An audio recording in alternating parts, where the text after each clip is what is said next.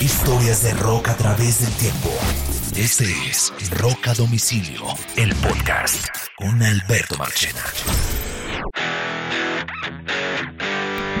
Muy bien, eh, es un nuevo episodio de Rock a Domicilio y yo tengo el absurdo placer de tener un par de extraordinarios socios de podcast, compañeros, eh, y uno de ellos, miembro fundador de este podcast con que comenzamos esta aventura hace más de dos años, es Juan Kiss, y hoy tengo el absoluto placer de volverlo a tener como partner en este podcast. Juanito, bienvenido. Hombre, Alberto, muchas gracias. Siempre es un honor estar aquí hablando de lo que tanto nos gusta, de, de música, de rock and roll, de radio. Aquí estoy disponible siempre. Este episodio es propuesto por el propio Juan Kiss. Hace unas dos semanas, tal vez largas, eh, versus el momento que grabamos este podcast, cuando terminamos de grabar el especial de Hard Rock, me dijo, tengo otra idea de un podcast y es los opening tracks, las canciones, las mejores primeras canciones de grandes discos, de grandes álbumes. Y yo le dije, oiga, suena bien, hagámoslos, va. Y, ahí quedó y pues eh, empezamos a la tarea de buscar grandes opening tracks de, de, álbumes. Y, digamos que, que yo, para sacar mi lista como tal, eh, hice dos cosas. Número uno, traté solamente de escoger un álbum por artista, aunque no es una regla de oro, pero digamos que fue como una autorregla que yo me puse. Y la idea era que fuera un disco relativamente exitoso, que la gente diga, oh, ese qué buen disco, y pues eh, pues como para que la gente lo ubicara. Pero yo fue, eso fue una regla mía que pues que yo me, me puse. Y además hay una cosa, Juan, es que yo sí creo que la canción que abre un disco, si es poderosa, ya le suma muchas millas a un disco, ¿no? Eh, es una vaina, e, es más o menos como equipararlo a la primera canción de una hora musical en una emisora de radio. Para los que no sepan, ese, esa canción tiene un título, se llama, y es el mismo título del álbum, se llama un opener. Uno en una emisora, llámese de rock, de tropical, hasta de reggaetón, de lo que usted quiera. La primera canción de una hora es la que atrapa al oyente porque viene uno de un break comercial. A uno le dicen siempre en radio, abra con un palo, no un lanzamiento, un palo, una canción absolutamente conocida. Entonces, una canción que sea un pepazo, que atrape a la gente, que todo el mundo se la sepa, que todo el mundo quiera cantarla y tararearla. Pues así funciona en la radio. Yo siempre he dicho que los LPs tienen que tener una primera canción muy poderosa. Así uno termine escuchándolos y amándolos completicos. La primera canción de un álbum es una vaina muy importante. Y yo... eso vamos a hacer hoy. Y yo cuando me puse esta tarea me encontré grandes discos que no tienen opening tracks poderosos, sino que son canciones normalita. Pero hay otros que sí tienen opening tracks que la primera canción es muy grande. Digamos que eso puede que haya perdido un poco de peso en los últimos años en la era del streaming, porque cuando usted pone un álbum eh, hoy en día en Spotify o en Apple o en Deezer, usted usualmente tiene la función del popular shuffle, el shuffle conectado, y cuando le pone play a un disco, si usted tiene el, el shuffle puesto, empieza a oír un álbum completo en desorden cosa que a mí me fastidia. Yo si voy a oír una playlist, la puedo oír en desorden porque una playlist no obedece a un disco como tal. Pero si me voy a oír un álbum completo, lo tengo que oír en el orden del disco. O sea, uno no puede oír The Wall de Pink Floyd en shuffle, porque es un esperpento. Uno no puede oír un álbum de, yo qué sé, del grupo que usted quiera, en desorden. La mejor forma de oírlo es en orden, porque muchos de esos artistas se matan por ponerle un orden específico al disco, ¿cierto, Juan? Y, ya que menciona Pink Floyd, no se puede porque ese es un álbum conceptual que cuenta una historia de comienzo a fin. Hago un paréntesis aquí, ese fue uno de los grandes errores del The Elder The Keys, que es un álbum conceptual y a la hora de la mezcla ¿Sabía usted que metieron los ingenieros de sonido las canciones en desorden? Quedó en desorden. No va desde el comienzo de la historia, nudo de la historia, desenlace de la historia. La embarraron. Si hubieran puesto las canciones como iban en el orden de la historia, ese álbum hubiera sonado distinto, ¿no? Correcto. Pero le voy a dar, para comenzar con mi lista, que tengo unas 20 canciones, le voy a dar una canción que para mí es el ejemplo perfecto de un gran opening track de un disco. Y usted me va a decir, hue madre, sí. Dígame si no existe un mejor opening track en el rock, en un disco, que Welcome to the Jungle de Guns N' Roses del Appetite for Destruction. Dios mío, estoy de acuerdo absolutamente con usted. Eso me voló la cabeza cuando lo vi la primera vez. El tananana, tananana. Ese delay, esa guitarra, esa pajuela, eso suena muy poderoso. Coja usted el Appetite y ábralo con Paradise City o ábralo con Sweet Shallow Mind. No es la misma vaina. Es el mejor, yo creo que es uno de los mejores opening track de la historia del rock, Juan. Estoy totalmente de acuerdo. La canción, bueno, la canción representa enteramente el álbum, ¿no?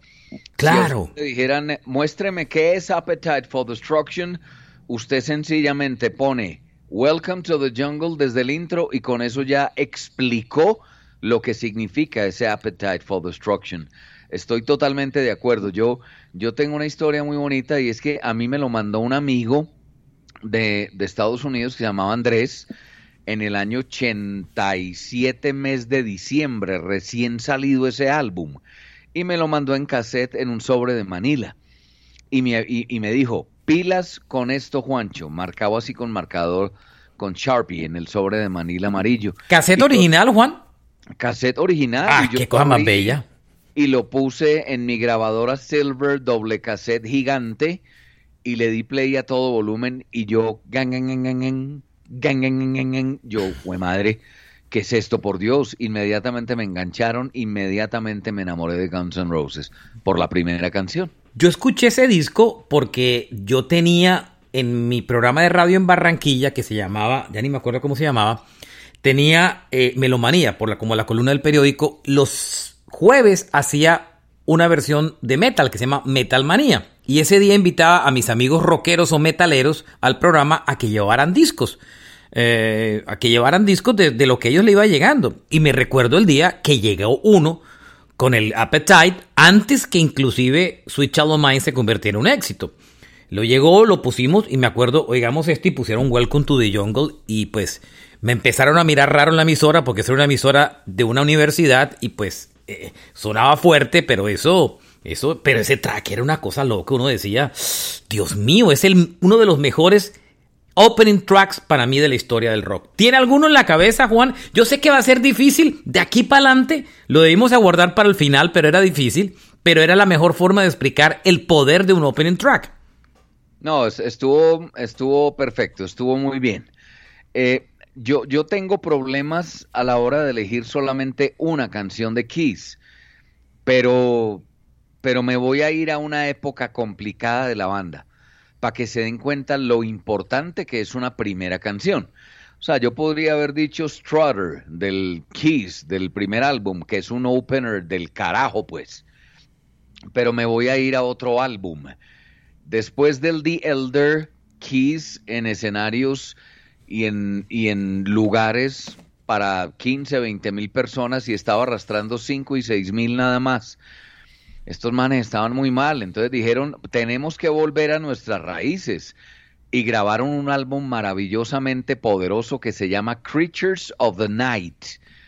Yo tenía mucho susto de escuchar ese álbum, pero cuando yo lo puse en la tornamesa y arranca esa canción, Creatures of the Night, yo inmediatamente quedé enganchado y me sentí orgulloso nuevamente de ser fan de Kiss ese opener es la reconfirmación de que eran una muy buena banda de rock duro y a mí y a muchos fans nos hizo feliz esa primera canción, Creatures of the Night. Yo me voy a mover para el lado de los Beatles. Hice el ejercicio de buscar todos los discos de los Beatles, cuál tenía un opening track poderoso. Y varios tenían es que cuando usted mira la discografía de, de los Beatles, prácticamente todas las canciones son, el 70% de las canciones uno la ha tarareado algún momento de la vida.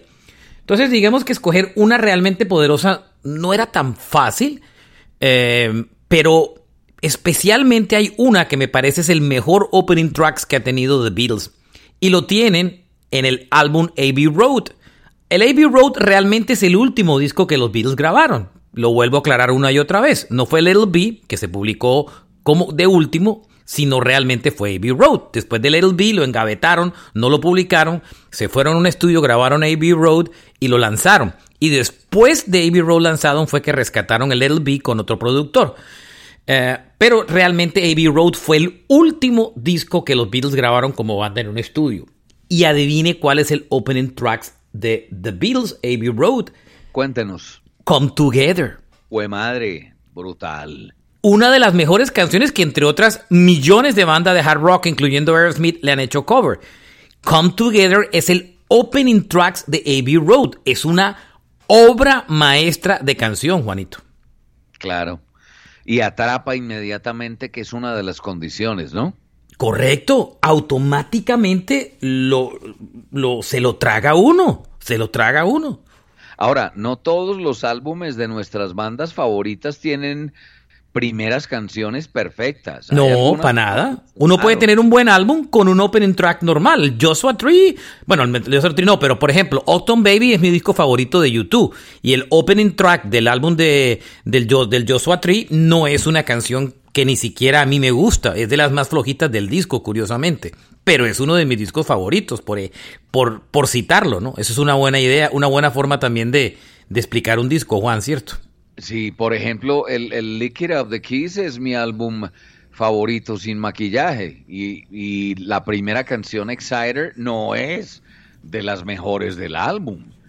O sea, no siempre eligieron la canción adecuada para que fuera el opener perfecto, ¿no? De acuerdo. ¿Qué, tema, ¿Qué más tiene usted? ¿Qué más quiere traer usted ahora?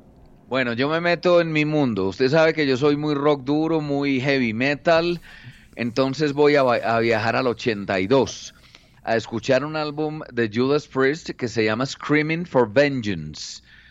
En ese álbum está You've Got Another Thing Coming, que fue el, el sencillo que medio funcionó de ese álbum. Pero es que tiene un par de canciones de intro que son absolutamente voladoras de cabeza. El primero es como un opener instrumental que se llama The Hellion y se lo pegan a una canción que se llama Electric Eye. Para mí, ese es el mejor opener de un álbum de Judas Priest, del Screaming for Vengeance, año 82, Electric Eye. Usualmente solemos hablar de muchos discos anglo, pero voy a traer un track perfecto para abrir un disco de rock en español. Eh, todos tenemos claros que Aterciopelado es una de las bandas más amadas, queridas y veneradas en Colombia y en el mundo en el rock en español. Y el disco más importante de Aterciopelado de su carrera, no hay duda, es El Dorado. ¿Qué hubiera sido del Dorado si el opening track del Dorado no hubiera sido Florecita Rockera? Otra hubiera sido la historia. Es que es el track perfecto de ese disco. Abren ese disco con un de canción. Una de las magias del Dorado es eso, que lo mete de cabeza, lo atrapa con una canción totalmente que muestra la filosofía, el sonido, el todo del sonido a terciopelados. Y Florecita Rockera es un excelente primer track de un disco. Es el gran opening, para mí es uno de los mejores opening de, de cualquier disco de rock en español eh, como tal. Bueno, muy buen punto ese. Yo, yo voy a, meterme un poquito en campos más radiales. Usted fresco, que yo, yo, yo voy como por, por el... Por, yo, yo sé cuál es su línea, así que fresco. Pero esta lo va a sorprender y, y le va a agradar. Abril 1982, Toto 4. El opener de ese álbum es Rosanna. Gran opening. Hijo de madre, hijo de madre, eso es un comienzo muy... Pudo haber sido África, África es la última del álbum, pero abre Rosanna con ese shuffle del maestro Jeff Porcaro en la batería. Ese es uno de mis openers favoritos del 82, Toto 4, Rosanna. ¿Qué hubiera sido del Rush si en el álbum Moving Pictures, ese gran disco de Rush, eh, no hubieran abierto con Tom Sawyer? La canción más conocida de Rush de toda su discografía, icónica, pero Moving Pictures, que es un gran disco, el opening track es una canción que ha viajado de generación en generación y que le abrió a Rush el camino en muchísimos ah, gustos musicales. Y ese álbum, Moving Pictures, abre con ese clásico, Tom Sawyer. Tremendo opening track para un disco, Juanito. Y tiene un intro brutal esa canción. Claro. Es que es igual que Welcome to the Jungle. Tienen, no, la canción no entra de golpe, sino que el intro de Tom Sawyer es igual, es como eh, en un sentido diferente, pero con una intención igual a la del Welcome to the Jungle. Es una, es una delicia, estoy totalmente de acuerdo ahí con usted. Buen, buen ejemplo. Bueno, le tengo otro. Le tengo otro que le va a agradar a usted mucho. Es esta sí medio Lidia Marchena.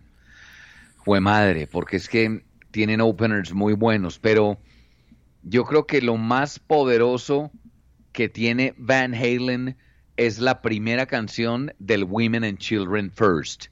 Se llama And the Cradle Will Rock. Mire que yo tengo en mi lista Running with the Devil del álbum debut, pero usted sabe que mi disco preferido de Van Halen es Women and Children First. Pero And the Cradle, es que yo le he contado esta historia y le he contado un podcast y coincido totalmente con usted. Mi papá me trajo de Estados Unidos el álbum de Van Halen porque alguien en una tienda de discos se lo recomendó y dijo, llévele este disco. Ya tenía varios, varios días de publicado y me llevó, me llegó ese disco.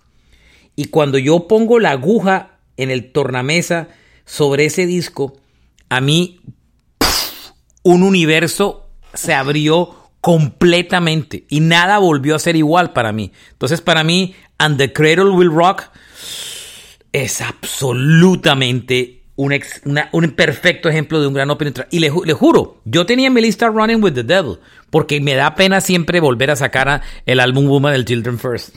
Menos mal la sacó usted. Oh, pero es que ese intro con esa guitarra con flanger, eso suena muy maravilloso. Y David Lee Roth ahí en su prime, eso suena brutal. Er, oigan esa canción y con audífonos para que les vuele la cabeza. Su turno ahora. Bueno, voy a decir una que es muy obvia y tal vez eh, eh, no me quiero detener mucho en eso y me voy a ir a decir a otra, pero a ver, en el año 77 The Eagles lanzó su álbum Hotel California y el opening track es Hotel California. Es que, ah, o sea, ¿qué más hay, Juan? sí. ¿Qué más hay? ¿Qué más hay? ¿Qué más en ese? ¿Qué más forma de abrir un disco que con esa, que con esa canción? O sea, no hay nada que hacer. Fíjese, el gran disco que competía en el mismo momento con, con, Hotel California era el Rumors de Fleetwood Mac, que se peleaban el premio del álbum del año eh, y que se terminó ganando Rumors. Rumors abría con Second Hand News, una canción que con el tiempo se volvió muy famosa, pues muy un track preferido, pero nunca fue un single y nunca fue superior que Dreams o Don't Stop o, Your, o Gone Your Own Way. Ese es un ejemplo de un track bueno, pero que no necesariamente tiene el mismo nivel de impacto que tiene Hotel California de los Eagles. O sea, es que, pues madre, oye esa canción y apague y vámonos, chao. Sí, claro. es como, ahí me pego de paso a la siguiente. Green Day venía a hacer un Dookie, un gran disco. Y la gente dice, estos manes nunca van a superar un, el Dookie. Y se lanzan en el 2004 el American Idiot. Ese disco cargado de contenido político. ¿Y con que abren el American Idiot? Con American Idiot. ¡Pum! Ahí ya está. Todo el mundo adentro.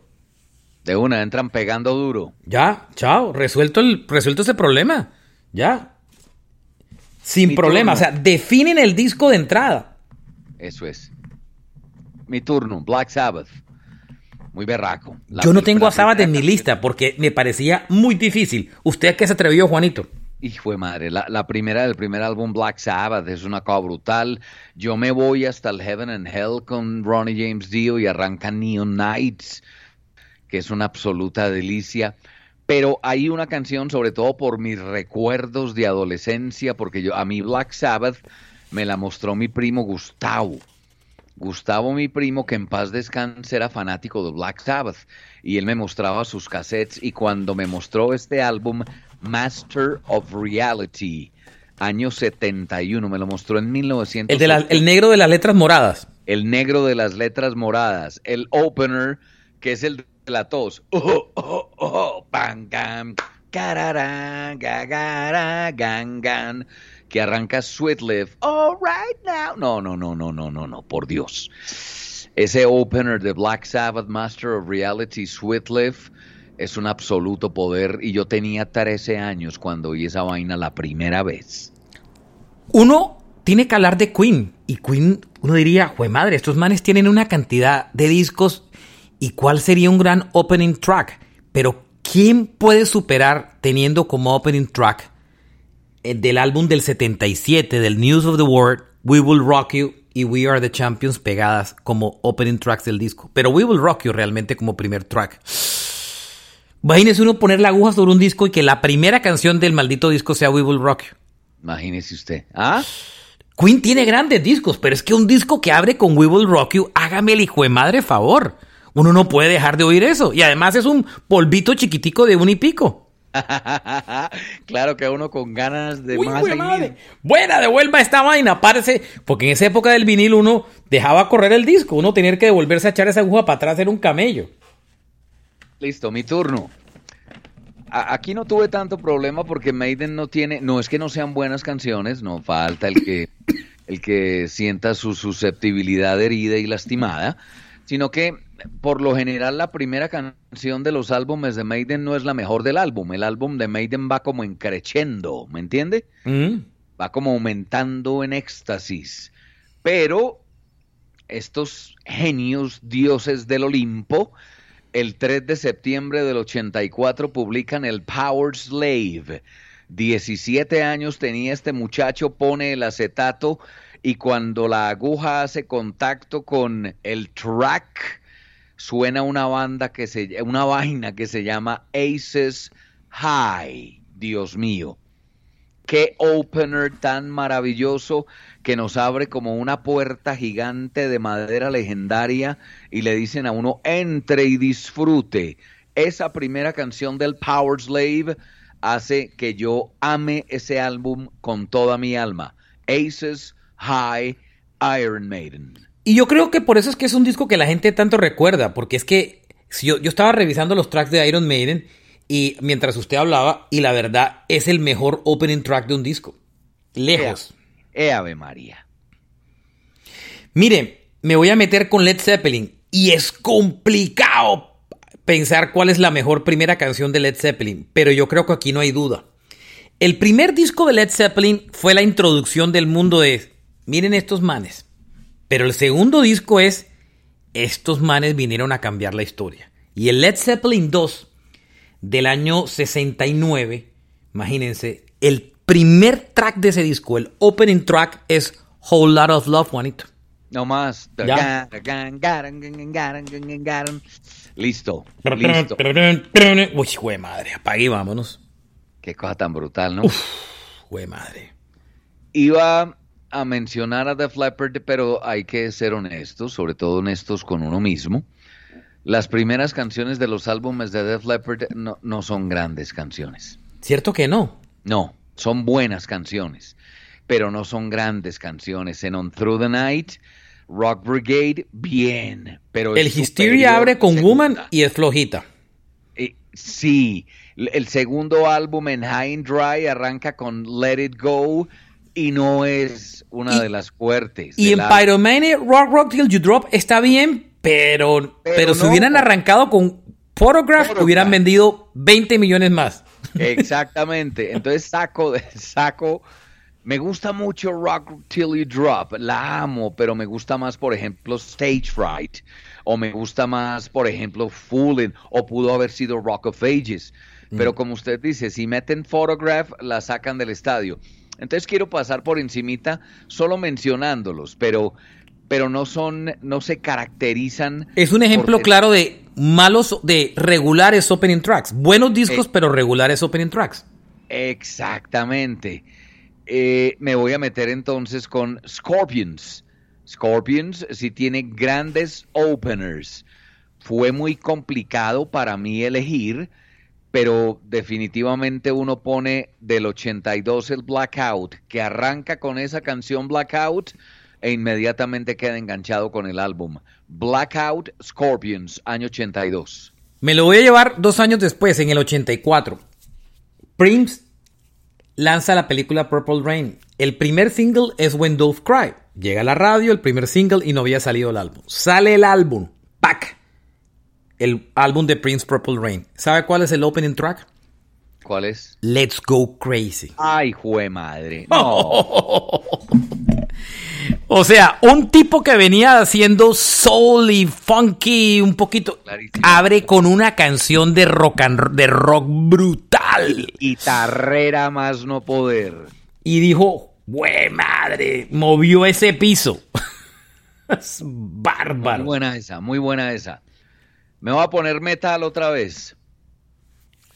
1984, una banda alemana que debió haber tenido más éxito del que tuvo. Se llaman Accept. El otro día oí una entrevista de, en- a Eddie Trunk de- del cantante y líder de la banda. Están activos todavía.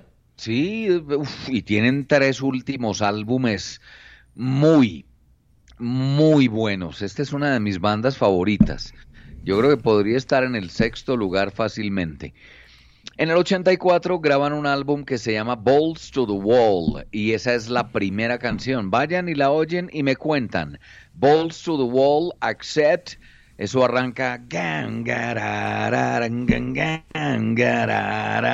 Un muchacho de 17 años enamorado del heavy metal y de las guitarras. Y oye esa vaina, queda enamorado inmediatamente. Accept y Balls to the Wall.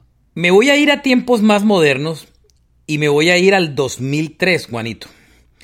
En el 2003, The White Stripes lanzaron... variedad esta vuelta. Yo lo felicito. Usted viaja en el tiempo miedoso. Sí, miedoso.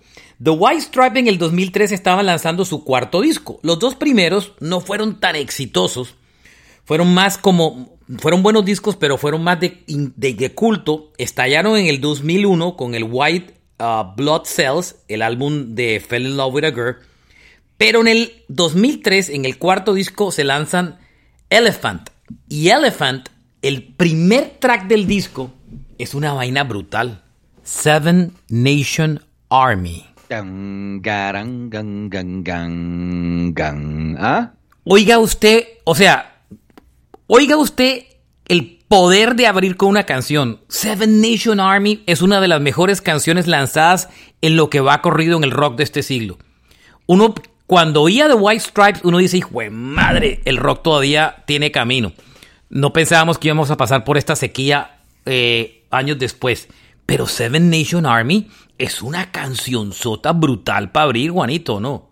Sí, claro, y eso fue un exitazo, ¿no? Eso fue un coñazo, pero de Padre y Señor nuestro. O sea, Eso voltea, eso. eh, ahora que tengo Foxy y tengo un bar, yo veo la reacción de la gente. Es una de las de las cosas de las que carecemos los que hacemos radio. Uno no sabe la reacción de la gente cuando pone una canción, ¿cierto? claro.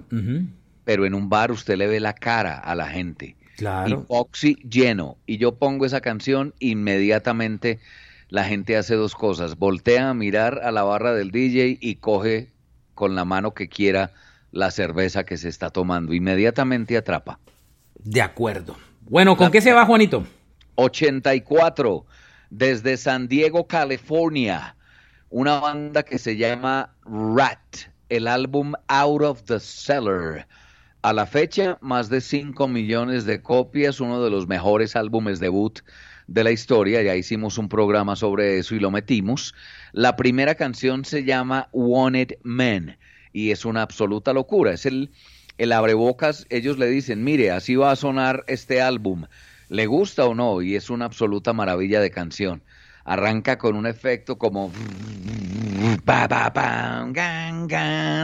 y arranca el ataque de dos guitarras de Robin Crosby y Warren Martini.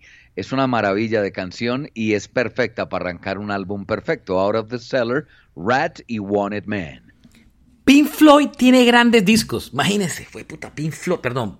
Bueno, aquí sí se puede decir, vale huevo. Sí, claro, aquí sí se puede. Aquí se puede decir, fue madre. Es el entusiasmo del momento, muy bien. Sí, Pink Floyd, fue madre, uno dice Pink Floyd. Y Pink Floyd tiene grandes discos, pero como muchos eran discos conceptuales, no necesariamente el primer track era un gran disco. Pero dígame si en el 73, cuando lanzaron Wish You Were Here, el track que abría ese disco era una cosa brutal. Shine on You Crazy Diamonds. Sí, señor. Una de las mejores canciones de Pink Floyd. Un grupo que no tuvo grandes opening en discos, no. Si se ponen a mirar, The Animals no fue la locura. En The, en the Wall era In the Flesh. El mejor opening track que tuvo en Dark Side of the Moon era Speak to Me. El mejor opening track y uno de los mejores opening track de la historia es Shine, Shine On Your You Crazy Diamonds de Pink Floyd del año 73. Es el mejor de Pink Floyd y uno de los mejores de la historia. Yo le voy a poner un ejemplo que me parece muy interesante y es una gran primera canción de un álbum con un opener de expectativa, o sea, no es el mejor opener. Off the Wall Michael Jackson. La primera canción del álbum es Don't Stop Till You Get Enough. Gran opening track. Pero mire que es un opener lento, arranca.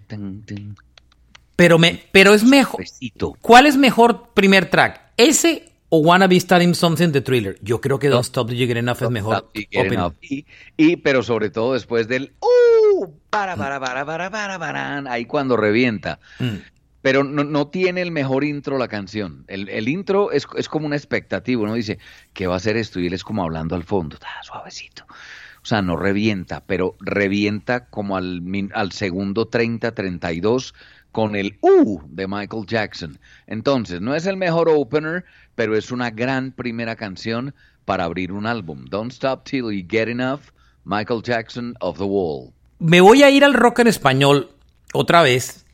Eh, y me voy a un disco del 94 de uno de mis grupos favoritos de rock en español que se llama Caifanes. Ellos, Caifanes tiene para mí tres muy buenos discos, sobre todo dos muy buenos discos, pero hay un disco de Caifanes que a mí en particular me encanta, que, bueno, El Silencio es un gran disco, pero El Nervio del Volcán es un gran disco. Es el disco de Miedo, de Aquí no es así, de Ayer me dijo un ave, eh, pero el opening track del Nervio del Volcán es una canción sota y se llama Afuera. Uy, jue madre. Tremendo disco. Abre con afuera, sigue con miedo. Después viene Aquí no es así. Después ayer me dijo un ave. Imagínense esos cuatro primeros tracks. Pero afuera es un trancazo de canción. Muy buena. Gran opening track para un disco de rock en español. De los mejores, Juanito. Sí, señor. Muy bien. Yo, hablemos de Metallica. Pues sé que muchos van a decir, no, ¿cómo se te ocurre el álbum negro con Enter Sandman? Yo tengo Enter Sandman. Para mí es un opening track. Ah. O que Blacknet del Unjustice for All, o que Battery del Master of Puppets. Pero para mí, la primera canción del primer álbum, Kill Em All, 25 de julio del 83, esa vaina fue la que metieron en, el, en la Metal Massacre de la Metal Blade Records. Vio que se murió el, hombre de, de, Megaforce, ¿no? Se murió el de Megaforce Records, sí. Ayer. Todos lo recordaron, desde Anthrax hasta Metallica. La primera canción de ese Kill Em All se llama Heat the Lights. Listo, no hay nada más que decir. Metallica. Yo sigo, yo, yo, es que para mí Enter Sandman es una vaina, porque es que a mí me gusta mucho el béisbol y, y, Enter Sandman era utilizado mucho en Yankees cuando lanzaran, cuando lanzaban a su, a su taponero a, a cerrar los partidos. Eh, siempre sonaba esa canción, le tengo un cariño especial. Pero me voy a robar una canción suya. A ver. Una suya de un, de un grupo que le gusta a usted. Ah, no, mentira, no es suyo. Esto es de Oñoro que le gusta a este grupo. A ver. Del 76, Boston, del álbum debut More Than a Feeling, Opening Track. Ah, una belleza. Una belleza. Ese es un belleza, tremendo opening track de un disco, Juanito. Sí, eso es, eso es, pues madre, eso es poderoso. Eso son palabras mayores y ese señor Tom Schultz es un absoluto genio, pues. Ahí no hay nada que inventar. Esa primera canción y, que nunca fue número uno, ¿no? La gente no, no le cree a uno, pero More Than a Feeling no fue número uno.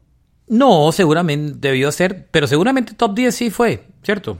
Sí, pero, pero el único número uno de Amanda. Fue Amanda en el 86. Amanda, Amanda. Pero- Amanda pero- creo que inclusive es opening track, si no me equivoco. No, No, no dejemos a Boston a un lado. El segundo álbum de Boston del 78. La primera es Don't Look Back. Jue madre. Vaina tan perfecta. Sí, Iba- el third stage repite la fórmula. Abren con Amanda. Mm. Eso. Muy suavecita, pero les funcionó. Número uno. Don't Look Back del segundo de Boston. Voy a pasar por encima del Appetite for Destruction. Ya usted lo mencionó, que mm, es una canción sota y es Welcome to the Jungle. Pero me voy a ir una, a una de mis bandas. Eh, año 87, el cuarto álbum, porque el primero cuenta, el Breaking the Chains, el cuarto álbum de Dokken, que se llama Back for the Attack. La primera canción es una lección de guitarra del maestro George Lynch y se llama Kiss of Death.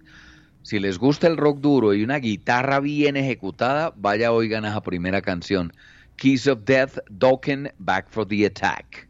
En el 81, eh, este hombre estaba en un punto en su carrera donde había tenido que ponerse al frente de una banda que tenía un gran líder y él se había puesto al frente cantando y dirigiendo los, la parte musical del grupo y, y lo logra, molien- moviendo los hilos musicales de la banda y lo logra. Y ya había logrado eso, pero estaba pasando por un momento complicado personal de un divorcio y tenía que exorcizar eso en un disco que no fuera necesariamente el de su banda, porque el nombre de su banda, que se llamaba Genesis, Ah, era no, muy poco complicado para decir cosas. Ya sé para dónde va.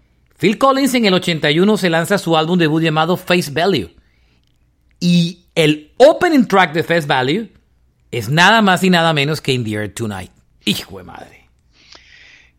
Hijo de madre, 40 y- ¿qué? ¿Cuántos? 40 y 42 años después, 41 años después, esa canción sigue siendo lo que siempre ha sido, uno de los grandes clásicos. In the Air Tonight, un tremendo opening track de un disco. Usted, usted sabe la historia de esa canción cuando la tocó en Top of the Pops. Cuente. Te la voy a contar rapidita. La mujer le fue infiel con un pintor, Ese man sí es de malas con las viejas. con un artista, pues un pintor, no un pintor de brocha gorda, sino un artista le fue infiel. Cuando a él lo invitaron a Top of the Pops, le dijeron que qué necesitaba. Él dijo, no, un tecladito y un banquito al lado del teclado. ¿Y sabe qué puso al lado del, te- al lado del teclado sobre el banquito? Un tarro de pintura con una brocha, un mensaje a su ex esposa y le contó a todo el mundo con quién le había sido infiel. Ella le fue infiel con un artista, con un pintor, pero él puso un tarro de pintura con una brocha encima. Vayan y busquen esa presentación de In the Air Tonight de Phil Collins en Top of the Pops. Es una maravilla. Me voy a quedar en esa época. 1983, noviembre para ser más exactos. El álbum se llama igual que la canción, con un super guitarrista llamado Steve Stevens, el señor Billy Idol y Rebel Yell. Hijo de madre, tenga lo suyo. Yo me voy a mover en el me quedo en el mismo año, año 81. Journey lanza, Ay, no. da su gran paso al, al- al mainstream y lanza un gran primer, un gran disco que se llama Escape. Uf. Escape, el primer single de ese álbum fue Who's Crying Now. Llegó hasta el número 5 de. eh, llegó al número 5 de listas, no fue número 1 Who's Crying Now. Pero el siguiente sencillo, que incluso quedó más abajo, fue 9, llegó hasta el 9, se convirtió en la canción con la que ese grupo ha vivido por los siglos de los siglos y han mantenido a todos los hijos de esa banda. El opening track de Escape the Journey del año 81 era Don't Stop Believing. Eh, Ave María. ¿Qué tal? Hijo de madre. Yo tenía esa también. También iba a hablar de eso. Eso es una, canción perfecta, pero, pero también le compite la del Frontiers, ¿no? La del Frontiers es cuál es? Separate Ways. pero es que es que Don't Stop Believing. Pero bueno, ya despachamos a Journey. Muy bien, me gustó eso. Me voy a poner eh, muy metal. Muy metal. Ya me están acabando las canciones a mí, me quedan como cinco, cuatro. Muy metal. 1985. La primera canción del segundo álbum de Slayer, que se llama Hell Awaits. La canción se llama Igual. A mí eso me voló la cabeza cuando yo tenía 17 años todavía. Es una absoluta locura lo que hizo Slayer en ese álbum. Les recomiendo Hell Awaits si les gusta el thrash y el metal y van a quedar gratamente sorprendidos. Voy a lanzar dos porque creo que mi lista es más grande. Los Rolling Stones, fue madre, esa discografía tan grande, tan grande, Juanito. Pero en el 68, en sus inicios, lanzaron el Biggest Banquet, un tremendo disco, y se fajaron un opening track de una canción que difícilmente han dejado de tocar en sus giras 60 años después. Me refiero a Sympathy for the Devil de los Rolling ah. Stones. Es el opening track del Biggest Banquet del 68. ¿Qué tal ese opening track? ¿Mm? Buena, muy buena. Y para quedarme en el classic rock, The Who es otro que tiene unas obras de arte de canciones. El mejor disco de, de, de The Who, la gente dice que es Who's Next del 74. Y coincido, tal vez es el mejor. ¿Y sabe cuál es el opening tracks de ese álbum? ¿Cuál es? Baba O'Reilly. brutal. Esa es una canción sota. Es que miren, Sympathy for the Devil, Baba O'Reilly han pasado más de 50 años desde que fueron lanzados y siguen siendo grandes canciones. Y ambas fueron opening tracks de discos que fueron de lo mejor de la discografía de ambas, de ambas bandas, Stones y The Who. En esta siguiente banda tuve problemas porque tienen grandes canciones que abren álbumes. ACDC. ¡Ay, esto está bueno! Yo también la tengo. A ver, ¿cuál escogió? Fue madre cosa tan complicada. Fue madre cosa tan difícil. No es fácil. Hell's Bells es una absoluta delicia, por Dios. Pero pero yo me quedo, bueno, y, Dirty Deeds de ese álbum, pero yo me quedo con la del 81, For Those About to Rock. Ese intro con esa guitarra hipnótica tocada con los dedos, acompañada de los power chords de Malcolm Young, pero Angus haciendo no, Dios mío. Eso es una belleza. Pero usted está dejando por detrás a Highway to Hell del 79 cosa seria. Y para mí, ¿sabes cuál es mi... a mí me encanta For Those About to Rock. Y yo creo que es mi preferida. Pero yo creo que ellos también tienen una muy buena. Y es Thunderstruck de The Razor Age. Ese es un tremendo opening track, Juanito. Sí, claro. Thunder. Thunder. Ah, ese es un trancazo. Uno poner ese disco, esperar un álbum de ACDC y pone esa canción para arrancar y ya. Uno se... Ahí se queda. Esa era la época del CD ya. La época del CD, claro, pero es difícil elegir con, con ACD si tienen primeras canciones muy, muy buenas. Me voy a poner, ah, yo, ya le mencioné a Toto, ¿no? Sí, ya le mencioné a Rosanna. Entonces me voy para Motley Crue. Motley Crue no tiene buenas primeras canciones, ¿sabía usted eso? Voy a mirar, no había caído en cuenta. No tiene buenas pues no es que no sean malas, sino que no son las más potentes. Por ejemplo, el primer álbum Too Fast for Love abre con Livewire. El Shout at the Devil, que es mi álbum favorito, habla con una locución que hace Nicky Six. Se llama In the Beginning y la primera canción es Shout at the Devil. Doctor Feelgood lo abran con TNT, que está bien, pero no es la locura. Exactamente. El Theater of Pain, por ejemplo, tiene uno de los intros más poderosos de la historia y me quedo con ese aunque no fue, ah, no, perdón, tiene un intro muy flojito, es City Boys Blues. Mm. Y la segunda canción es un cover, Smoking in the Boys Room. El Girls es el que tiene un opener brutal y se llama Wild Side. Buena. Ahora, si hubieran puesto como primera canción Girls, Girls, Girls, Venden cinco más. vende 5 millones de copias más. Pero me gusta Wild Side y me quedo con esa canción porque me parece una absoluta delicia. Voy a votar dos seguidas. U2 tiene grandes discos. Mi álbum favorito, lo dije hace un rato, era Octon Baby, pero el Octon Baby lo abren con Sue Station, que es una canción que es más de un álbum concepto. Pero para un opening track de U2, me encanta de Joshua Tree, Where the Tree Have No Name. Esa es la que abre. Esa es la que abre el disco. Esa es una canción sota. Fue el Sí. tercer single de ese álbum. Y quería tocar el tema de Soda Stereo. Yo me empecé a dar una vuelta por los discos de Soda y la verdad, eh, no son grandes discos. Soy un fan de Soda Stereo, pero no necesariamente tienen grandes discos. Canción Animal ahora con el séptimo día, que es buena, pero, pero, pero hasta ahí. Nada personal con nada personal es una buena canción, pero tal. Signos sin sobresaltos, pero hay mejores para mí en ese disco. Dínamo abre con secuencia inicial que es buena, pero hay mejores en ese disco. Doble Vida abre con Picnic en el 4B que es buena, pero hay mejores en ese disco. ¿Sabe cuál es mi preferida de un el, el opening track preferido de mí de un disco de Soda y eso va a causar controversia? Es para mí ella usó mi cabeza como un revólver de sueño estéreo. Eh, no jodas. A mí esa canción me gusta. Me parece que es un gran track. Ese disco es el de Disco Eterno y el de Zoom. Pero ella usó mi cabeza como un revólver. No necesariamente es un gran track. Pero para un grupo que no tenía grandes opening tracks, es para mí el mejor que tuvieron.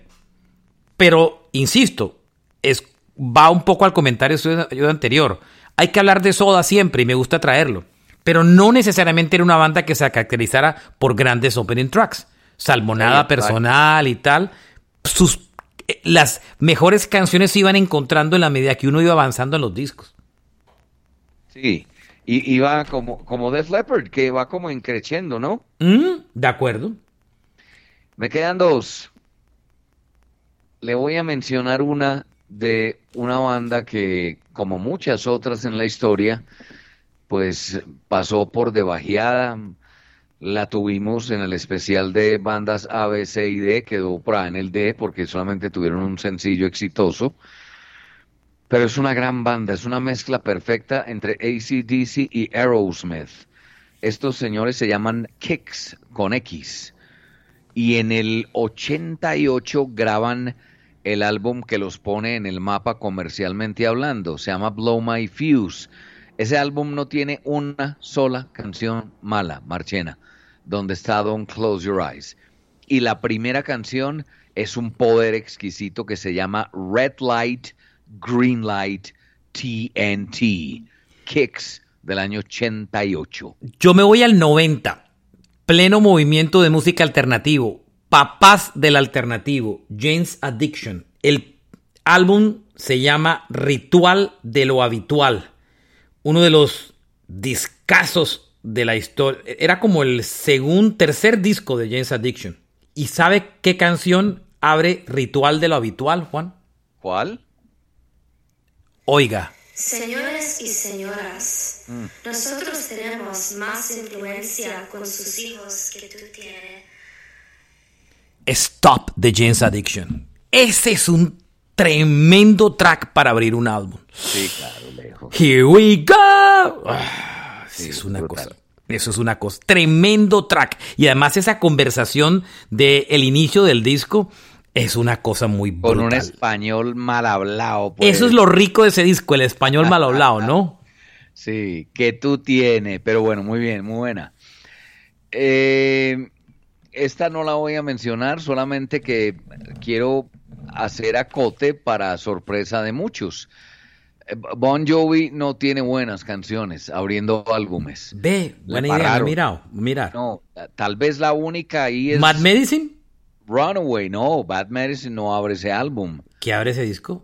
Eh, el- Lay Your Hands on Me. el, el New Jersey Lay Your Hands on Me. Me, floja que Es más, fue el último sencillo del álbum. Mm. El Slippery When Wet que vendió 18 millones de copias arranca con un teclado y Let It Rock. Floja. Por Dios. El 7800 grados Fahrenheit arranca con In and Out of Love. Esa es buena. Kid the Face con I Believe, floja. El primero arranca con Runaway. Ahí tal vez sí le pega. Ahí sí, ¿no? ahí le pegan al perro. El Keep the Faith, flojo, no, pero, pero no, no tengo a Bon Jovi. Solamente quería hacer la acotación de que no tienen las mejores primeras canciones en los álbumes y aún así vendieron millones y millones. Pero solamente váyase, váyase al, al Slippery When Wet, donde la primera canción no hubiera sido Let It Rock, sino You Give Love a Bad Name. Imagínese. Y remato, remato con mi último álbum y mi última canción opener, año 84, Twisted Sister, el álbum donde está I Wanna Rock y donde está We're Not Gonna Take It. Pero la mejor canción de ese álbum es la que lo abre y se llama Stay Hungry, para que vean la furia de una muy buena banda de rock duro de Nueva York. Twisted Sister, Stay Hungry y esa primera canción. Me quedan muy pocas. Jimi Hendrix, su mejor disco, Are You Experience, del 67. ¿Sabe cuál es el opening track? ¿Cuál es? Foxy Lady. Uy, bueno. Tom Petty, su debut en solitario, porque acuérdate que Tom Petty tenía Tom Petty and the Heartbreakers y también tenía sus discos como Tom Petty. Con Tom Petty él sacó varios discos, los dos primeros fueron fantásticos, Full Moon Fever y el Wallflowers. El Full Moon Fever, que fue el primer disco de él en solitario con Tom Petty solo, el opening track era una canción que pasa de generación en generación, se llama Free Falling. Uy, hijo de madre, muy buena, ¿no? Brutal. Mire. The Doors, el álbum debut de los Doors. ¿Sabe cuál es el primer track? ¿Cuál es? Break on Through. Bien, muy buena. Tremendo opening track de un disco para los Doors. El primer track, o sea, conocemos esta banda, compramos el disco, soltamos la aguja sobre el disco y la primera vaina que nos suena es Break on Through. Ah, no, muy fuerte. Sí, uf, muy buena. Beck, que está nominado al Hall de la Fama del Rock. Él sacó el Overlate, uno de sus mejores discos. El track que abre ese disco es una gran canción. Se llama Devil's Haircut. Pom, pom, pom, pom, pom, Sí, pom, claro. pom, pom. Eso es una tremenda canción. Uf. Un Sí, man es- com- musicalmente muy complejo. Vea, de mi lista, ¿qué me hace falta? Juanito. Ah, Los Ramones. Primer disco, año del 76. El disco se llama Ramones. Y la mejor canción, o una de las que más recuerda a la gente de Ramones, es la que abre el disco. Blixic Pop. ¿Se acuerda de esa canción? Sí, claro. Ese es el clásico de clásicos de Ramones. Y la gente lo conoció con esa canción. La primerita del disco fue esa. Vea, imagínese lo que nos estamos olvidando. Yo sé que usted odia al Curco. Pero en el 91, cuando Nirvana lanzó Nevermind, fue madre. Abrió con Smell Teen Spirit. Yo, yo tengo una pregunta ahí. ¿Cuál es la primera canción del Ten, de Pearl Jam? Es la primera. Yo también lo pensé y lo busqué. La primera canción del Ten de Pearl Jam es Once. No es una gran canción. Ah, ahí tiene. por es eso. buena, pero si hubieran abierto con Alive o Even Flow, es otra historia. Even Flow hubiera vendido para 4 millones de copias más ese álbum. Le voy a Claro. soltar la última mía. Wasp, 1984. ¿Cómo es que se llama el man de Wasp? Blackie Lawless. Blackie, el hotel le dio una entrevista a Eddie Trump con Blackie Lawless. Va girando, está girando, está activo todavía con Wasp. Arran- arrancaron una nueva gira y van a tocar estos tres primeros álbumes completos. Esa primera canción se llama I Wanna Be Somebody y es un absoluto poder. El primer álbum de Wasp que se llama Wasp, I Wanna Be Somebody. He terminado. Yo voy a soltar mis tres últimas. Bob Dylan, leyenda del rock, año 63, señores, antes de los Beatles. El Highway 61 Revis- Re- Re- Revi- Revised, o Revisited, perdón. El que es considerado el mejor disco de Dylan de su carrera. ¿Sabe con qué lo abra? ¿Con qué lo abre? Like a Rolling Stone. Ah, jue madre. Un grupo que a usted le encanta porque los se- le encanta tanto así que lo mete en problemas. Del año 87, el álbum Diesel and Dust de Midnight Oil. ¿Con cuál Abre con Beds Are Burning. Pam, pam, pam. Claro. Fuerte, ¿no? Sí, eso fue un exitazo miedoso. Bien. Um, El segundo sencillo de ese álbum fue The Dead Heart. Buena también. Y después no tuvieron más, esas dos canciones, ¿no? Sí, esas dos. Ese Esas disco dos lo tenía en vinilo y fue de los que perdí de mi colección. ¿Cómo tengo ganas de tener ese disco?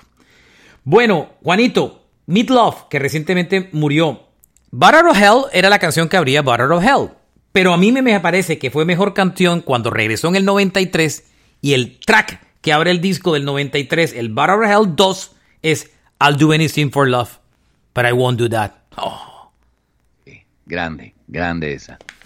Y con eso creo que cierro mi lista, Juanito, de opening tracks. Creo que no me queda ninguno más. Ahí está. Sí, ya. Ahí. Ahí está.